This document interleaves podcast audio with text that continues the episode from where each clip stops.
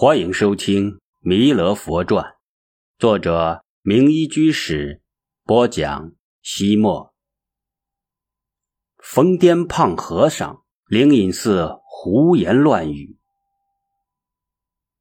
此地的岳林庄虽然少了一个布袋和尚，数百里之外的杭州城却多出了一位大肚子僧人。原来那天布袋和尚找来自己培养多年的徒弟。吩咐他接替自己管理岳林庄，弟子大吃一惊，说道：“师傅，你为什么要离开岳林庄？”布袋和尚不置可否的一笑。弟子有些恋恋不舍，呆呆的望着师傅。布袋和尚收起笑脸，正经的对他说道：“经过这些年的建设，岳林庄田产增加，设施完善。”可以说是立下了千年的基业。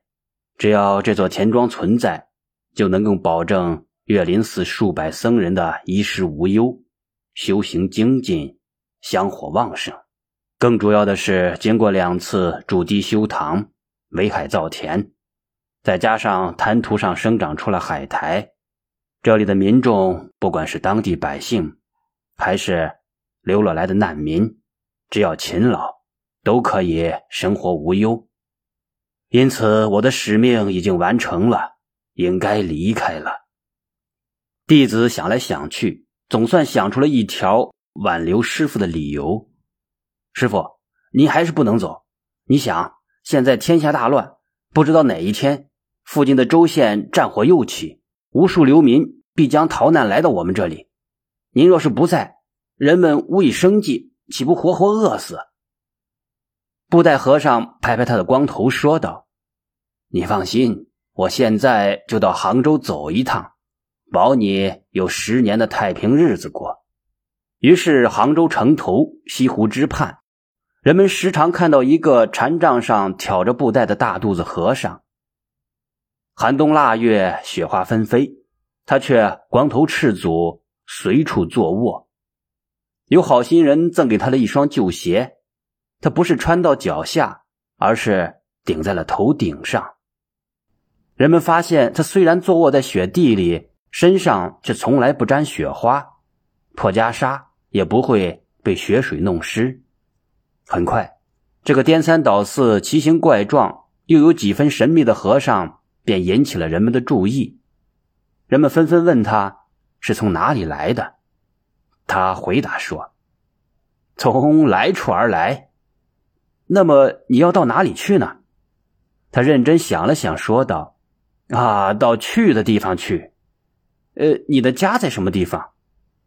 他反问道：“家有固定的地方吗？那你总应该知道自己叫什么吧？”他说道：“你有名字，可是名字是你吗？”人们谁也不知道他来自哪里，又将去向何方。不清楚他仙乡何处，俗姓法号为谁。本来这样一个无名无姓无来历的人，应该最为平常。可是人们习惯了有名有字，以为姓名就是自己，就反而觉得他有几分神秘了。有人好心好意的指点他：“你是和尚，应该住在道场里。”他凛然的反问：“你说哪里不是道场呀？”接着，他咿咿呀呀的唱道：“何处青山不道场？哪方水波无清凉？禅心若为沾泥絮，不随东风上下狂。”然而，问话的人哪里明白其中美妙的禅机，只是顺着自己的思路说道：“我们杭州的灵隐寺是天下闻名的大道场。”你何不到那里去挂单？他却说道：“灵隐寺现在太破了，等八十年之后，灵隐寺建成了九楼十八阁、七十二殿，房屋达到了一千三百间，我再去常住。天哪，八十年之后你还能活着？就算你能再活八十年，你又不是神仙，如何还能常住下去呢？”他高深莫测的说道：“只有活着才能住庙吗？释迦牟尼佛早就圆寂了，可他不是已经在大大小小的寺庙里住了一千多年了呀？尽管他这样说，人们也不相信这个邋里邋遢、窝窝囊囊的臭八怪大肚子和尚是佛的化身，只是根据他布袋不离身，都称呼他为布袋和尚。农历大年初一，传说是弥勒菩萨的诞辰。这一天，杭州灵隐寺照例要举行祝圣法会。灵隐寺位于杭州西湖灵隐山路飞来峰前，又称灵鹫寺。东晋咸和元年，印度高僧慧理云游来到这里，看到这座山峰岩石楞层奇秀，惊叹说。此峰乃是天竺灵鹫峰的一座小岭，不知何年何月飞到了这里。当年释迦牟尼佛在世的时候，此峰多为仙灵所引，从此这座山峰就叫做飞来峰。慧理大师随即面对山峰建了一座寺院，名为灵隐，也就是仙灵所引之意。一百年前，由禅入茶，继而成为茶圣的陆羽曾来这里小住。当时灵隐寺刚刚经过大历六年的修整，盛况空前。然而经过会场法难，寺毁僧散，五百年的古寺毁于一旦。而今会场法难已过去了四十年，灵隐寺虽然稍有兴复，但仅具规模。却不复往日的辉煌。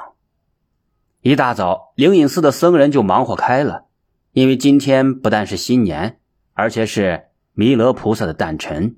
更主要的是，他们提前得到通知，杭州刺史董昌以及他手下战无不胜的大将军钱柳要在大年初一来寺里礼佛上香。